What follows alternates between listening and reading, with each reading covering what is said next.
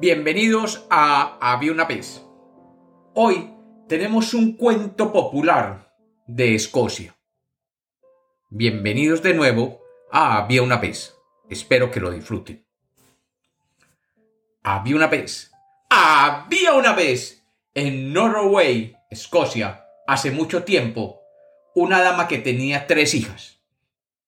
Y un día la mayor le dijo, Madre, cocíname un pollo, porque me voy a buscar fortuna. Su madre lo hizo, y la muchacha se fue a visitar una vieja bruja lavandera y le dijo que se iba a buscar fortuna. La bruja le dijo que si se quedaba vigilando la puerta trasera, su fortuna llegaría. Al tercer día llegó un apuesto hombre en un carruaje de seis caballos. Es para ti, dijo la bruja. La muchacha entró en el carruaje y partió rápidamente. Al día siguiente, la segunda hija le dijo Madre, cuéseme un pollo, porque me voy a buscar fortuna. Su madre lo hizo, y la muchacha se fue a visitar a la vieja bruja lavandera, y le dijo que quería buscar fortuna.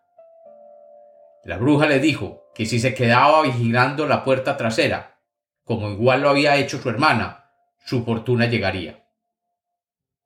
Al tercer día, llegó a la casa un hombre con un carruaje de cuatro caballos. Es para ti, dijo la bruja. Entonces la tercera hija le dijo a su madre, Madre, cuéseme un pollo, porque me voy a buscar fortuna. Fue a la casa de la bruja lavandera, como sus hermanas antes que ella, y esperó en la puerta trasera a que llegara su fortuna. Nadie llegó el primer día, ni el segundo, pero al tercero apareció un gran toro negro. Es para ti, dijo la bruja. La muchacha, aterrada, gritó, pero la bruja la sentó sobre la grupa del toro y ambos se fueron. Corrieron y corrieron hasta que la muchacha sintió que desfallecía de hambre. Así que el toro le dijo que comiese de su oreja derecha y bebiera de su oreja izquierda. Y ella lo hizo, y quedó maravillosamente saciada. Más tarde retomaron el rumbo, y el toro no dejó de correr hasta que llegaron a un espléndido castillo. Este castillo pertenece a mi hermano, dijo el toro podemos descansar aquí. Cuando llegaron, el hermano del toro y su esposa acogieron a la muchacha y sacaron al toro a pastar al jardín. Por la mañana llevaron a la muchacha a un brillante salón y le dieron una hermosa manzana, diciéndole que no la mordiera hasta que tuviera el problema más grande que hubiera conocido. Al segundo día llegaron a un castillo de tamaño mediano, mi hermano del medio vive aquí, dijo el toro. En el castillo le dieron a la muchacha una hermosa pera, recomendándole que no la mordiera hasta que tuviera el problema más grande que hubiera conocido. Al tercer día llegaron a otro castillo, el mayor de todos. Mi hermano más joven vive aquí, dijo el toro. En el castillo le dieron a la muchacha una hermosa ciruela, recomendándole que no la mordiera hasta que tuviera el problema más grande que hubiera conocido. Al día siguiente, el toro y la muchacha se fueron hasta que llegaron a una oscura cañada. El toro hizo bajar a la muchacha y le dijo, Ahora tengo que ir a luchar con el diablo. Siéntate en esta piedra y no muevas una mano o un pie hasta que yo vuelva. Si te mueves, no podré encontrarte nunca más. Si todo a tu alrededor se vuelve azul, es que yo he vencido al diablo. Si se vuelve rojo, el diablo me habrá vencido a mí. La muchacha se sentó en una piedra y no movió ni un músculo. Al cabo de un rato, todo a su alrededor se volvió azul y en su alegría por la victoria del toro, la muchacha cruzó las piernas. el toro era en realidad el duque de Norway, que había sido encantado en forma de un toro negro hasta que venciera al diablo. Pero como la muchacha se había movido, no pudo encontrarla cuando regresó de la lucha. La muchacha estuvo sentada durante mucho tiempo, llorando, sola. Al final se levantó y se fue, y no sabía dónde. Caminó sin rumbo hasta que llegó a una gran montaña de hielo. Intentó escalarla, pero no pudo. Así que intentó rodearla, pero tampoco tuvo suerte.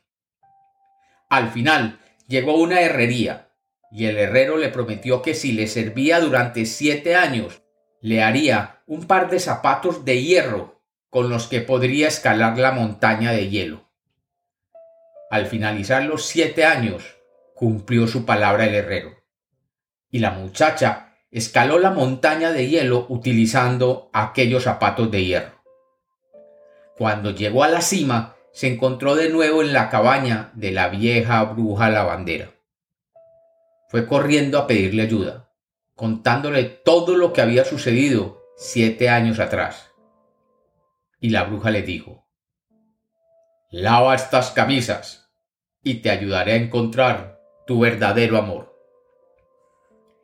La bruja no le dijo que las camisas, que estaban manchadas con la sangre del diablo, pertenecían al duque de Norway, quien había prometido casarse con la muchacha que pudiera limpiarlas. Tras siete años, nadie lo había conseguido. La bruja lo había intentado, su hija lo había intentado, pero nadie había podido eliminar las manchas de la sangre del diablo de la camisa del duque de Norway. Pero cuando la muchacha lo intentó, las camisas quedaron absolutamente limpias. La bruja tomó las camisas y se las llevó al duque y le dijo que su hija las había lavado. Entonces, el duque y la hija de la bruja se comprometieron a casarse. Cuando la muchacha se dio cuenta de que había sido engañada por la bruja, se acordó de la hermosa manzana que le habían dado y dándole un mordisco descubrió que estaba llena de joyas de oro y plata. Fue a la hija de la bruja y le dijo, Mira, si retrasas tu boda un día y permites que yo vaya a la habitación del duque esta noche, estas joyas serán tuyas. La hija de la bruja aceptó, pero la bruja, que se había dado cuenta de la propuesta de aquella muchacha a su hija, le puso al duque un somnífero en la bebida. Y la muchacha, cuando llegó a la habitación del duque, trató de despertarlo, pero éste no se despertaba. Frustrada por la situación, la muchacha abrió la pera que le habían dado y la encontró también llena de joyas aún más preciosas que las de la manzana. Y fue donde la hija de la bruja y le planteó el mismo pacto pero de nuevo, una vez más, la bruja se dio cuenta del pacto y puso un somnífero de nuevo en la bebida del duque. Y cuando la muchacha llegó a despertarlo, no lo pudo lograr. Al tercer día, el duque salió a cazar con sus amigos, y éstos le preguntaron que por qué oían llantos y suspiros que venían de su habitación durante las dos noches pasadas. Él asombrado, contestó que no había oído nada. Mientras tanto, la muchacha abrió la ciruela y halló joyas todavía más ricas que las de la pera y la manzana juntas. De nuevo, pactó con la hija de la bruja, y la bruja preparó otro somnífero. Pero el duque, que había ya sospechado el ardid, cuando recibió la bebida, la tiró sin probarla. El duque se fue a acostar a dormir. Cuando la muchacha entró en su habitación, le dijo Siete largos años he servido por ti. La montaña helada he escalado por ti. La camisa ensangrentada la he lavado por ti. ¿No te despertarás acaso tú por mí. Y el duque se despertó y la miró y reconoció en ella la muchacha que siete años atrás sacó de aquella misma casa y que había llevado a la montaña en la que derrotó al diablo. Y cuentan los que saben que aquel duque, furioso, mandó a traer a su presencia a la bruja y a su hija. Delante de todos las repudió y le prometió a aquella muchacha que había esperado por él siete años un matrimonio que se efectuó al siguiente día y para siempre vivieron felices. Y como los cuentos nacieron para ser contados, este es otro cuento de había una vez.